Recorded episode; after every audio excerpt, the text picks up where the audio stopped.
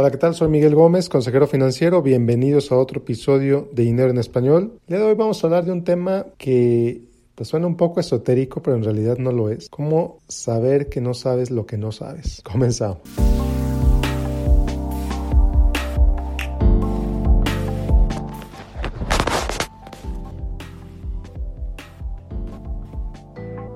¿Cómo estuvo eso?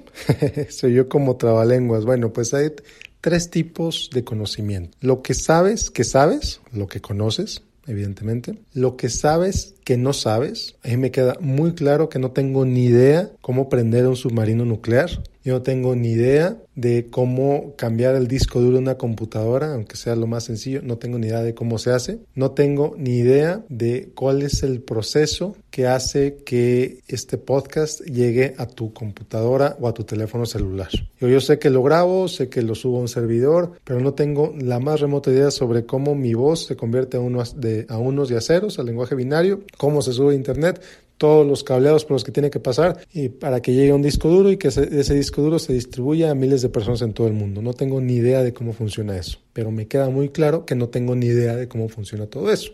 El tercer tipo es lo que no sabes, que no sabes. Lo que no sabes, que no sabes. ¿Cómo puedes saber si no sabes algo que no conoces? Y, y la respuesta más sencilla es con humildad, claro, pero también ir sabiendo cada vez más cosas, ir aprendiendo cada vez más ampliar tu conocimiento general. Y esto es algo que, pues poco a poco, gracias a la tecnología, se ha ido perdiendo. Se ha ido perdiendo porque tenemos menos necesidad de tener conocimientos en la cabeza. ¿Por qué? Porque ahora le dimos ese poder a Google. No sabes algo, lo buscas en Google. ¿Quieres saber algo? Lo buscas en Google. O le preguntas a Siri, o le preguntas a Alexa, o le preguntas a Google y te dan la respuesta inmediata. No tienes ni siquiera que pensar.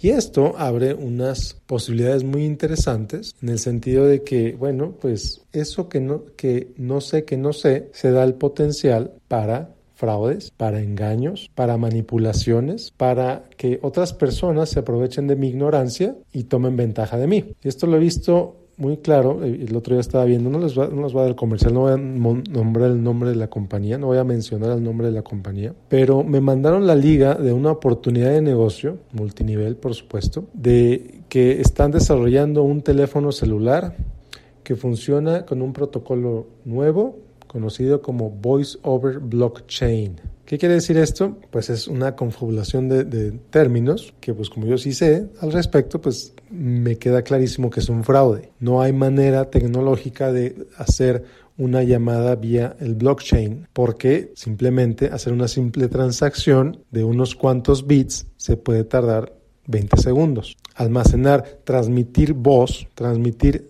audio a través del blockchain es matemáticamente muy, muy, muy complicado, mucho, mucho, muy difícil. Es algo que generaría tan cantidad de información que no me cabe en la cabeza todo el poder computacional que se requiere para poder transmitir voz a través del blockchain. Blockchain, ese término que se puso de moda con el Bitcoin y con todas las otras criptomonedas. Bueno, pues esta tecnología, esta compañía, más que venderte una cibermoneda, una criptomoneda, está vendiendo un teléfono por el que puedes hablar a través de, del blockchain. A mí en lo particular me parece absolutamente ridículo, pero hay gente que como no sabe de esto, hay gente que como no conoce sobre este tema, pues le están vendiendo esa oportunidad de negocio sobre un teléfono que muy posiblemente nunca va a existir. Están poniendo dinero y, van a perder dinero. Ya vimos fraudes millonarios a nivel mundial. Busca BitConnect, BitConnect en Google y vas a ver el tamaño del fraude que fue eso. Se subieron al tren de las criptomonedas y estafaron a gente al por mayor en todo el mundo. ¿Por qué? Porque esa gente estafada no sabía que no sabía sobre criptomonedas. Les da una, una ensalada de palabras rimbombantes y caen y les dan su dinero. ¿Y qué pasa? Que buscan en Google BitConnect, parece una oportunidad legítima de negocio, aquí está mi dinero. ¿Por qué? Porque le dieron esa capacidad de pensamiento, se la transfirieron a Google. De pronto Google les dio la legitimidad a esas personas para creer que BitConnect era un negocio real cuando era un fraude al por mayor. Y esto ocurre mucho, muy seguido con las pirámides, con las Ponzi, con los fraudes financieros. FICREA en México hace un par de años, por ejemplo. Gente súper profesional en lo que hace, abogados de altísimo nivel, profesionistas, excelentes profesionistas, buenísimos en lo que hacen, que no conocían sobre inversiones, se dejaron llevar por una firma que le estaba prometiendo rendimientos constantes y sonantes, una firma que estaba no solo eso, sino que estaba registrada ante las autoridades mexicanas y por no conocer las leyes, por no conocer sobre inversiones, abusaron de ellas y los defraudaron. Por creer que por el hecho de que están registrados ante tal, tal o cual autoridad, ese registro significa que son buenas empresas. No. Stanford, un fraude que Stanford, un fraude que ocurrió hace 10 años, una pirámide masiva, no tan grande como la de Madoff, por eso no, no tanta gente habla sobre Stanford. Inversionistas en México fueron defraudados por Stanford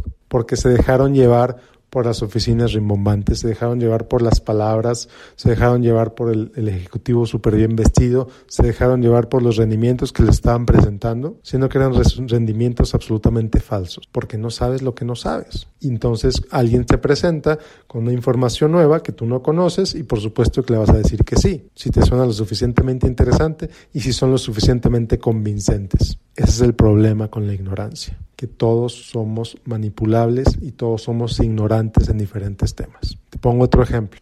Y aquí, si hace, em, si me meto en problemas contigo, si me dejas de oír, lo siento mucho, los alimentos genéticamente modificados. Hay tantísima ciencia alrededor de los alimentos genéticamente modificados. No han encontrado un solo efecto secundario alrededor de los alimentos genéticamente modificados. Y alrededor de ellos hay una industria tremenda. Seguramente lo has visto, en toda la escena probablemente hay un producto que dice Non-GMO Project Verified con una mariposita que te garantizan que no tienen... Eh, eh, ingredientes genéticamente modificados. Problema número uno, hay menos de 10 productos autorizados genéticamente modificados en el mercado. Menos de 10. Menos de 10. Los puedes buscar en Google, eh, los vas a encontrar muy fácil. ¿Cuál es el problema con esto? Pues que evidentemente hay más de mil productos que te dicen que no tienen ingredientes genéticamente modificados, uno de ellos la sal. He visto botes de sal en Whole Foods, en Walmart, en Target, en todas las tiendas, botecitos de sal que venden en 4 o 5 dólares que dicen que no tienen ingredientes genéticamente modificados. Problema principal con eso, la sal no tiene genes. La sal no es un organismo que tenga genes, es un mineral. Y aún así, la gente del Non-GMO Project le puso su sello de aprobación porque esa sal no tiene ingredientes genéticamente modificados y por lo tanto esa sal la venden más cara que las otras sales. Eso es aprovecharse de la ignorancia de la gente. Eso es aprovecharse de lo que no saben que no saben. Alguien les metió en la cabeza que los ingredientes genéticamente modificados son malos y ahora están buscando por todas partes productos que no tengan ingredientes genéticamente modificados, siendo que hay menos de 10 cosechas que lo son. Ignorancia. Lucrar con la ignorancia, lucrar con el no saber que no sabes. Eso a mí me parece terrible, me parece patético, pero hay muchas empresas, muchas industrias que lo hacen y es normal para ellos. Para ellos no es abusar de la confianza de la gente, para ellos no es abusar de la ignorancia de la gente, para ellos es responder a una necesidad de mercado, una necesidad de mercado basada en una mentira, basada en un engaño. Ya me has oído hablar, en el episodio anterior hablé de SPIVA, Standard Poor's Index versus Active. Te lo repito nuevamente por si te perdiste el episodio anterior.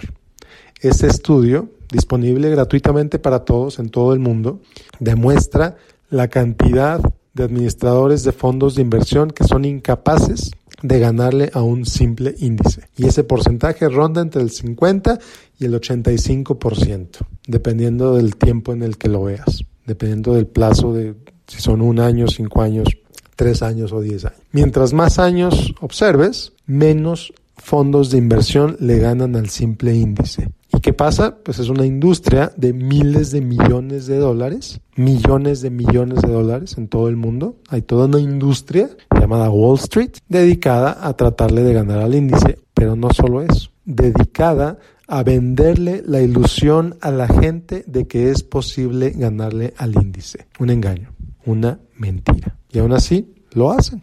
¿Y por qué, por qué lo hacen? ¿Por qué son capaces de hacerlo? Porque libre mercado capitalismo puro. Los, los, organismos reguladores les piden que pongan ciertos disclosures, ciertas frases en, sus, en los prospectos de inversión.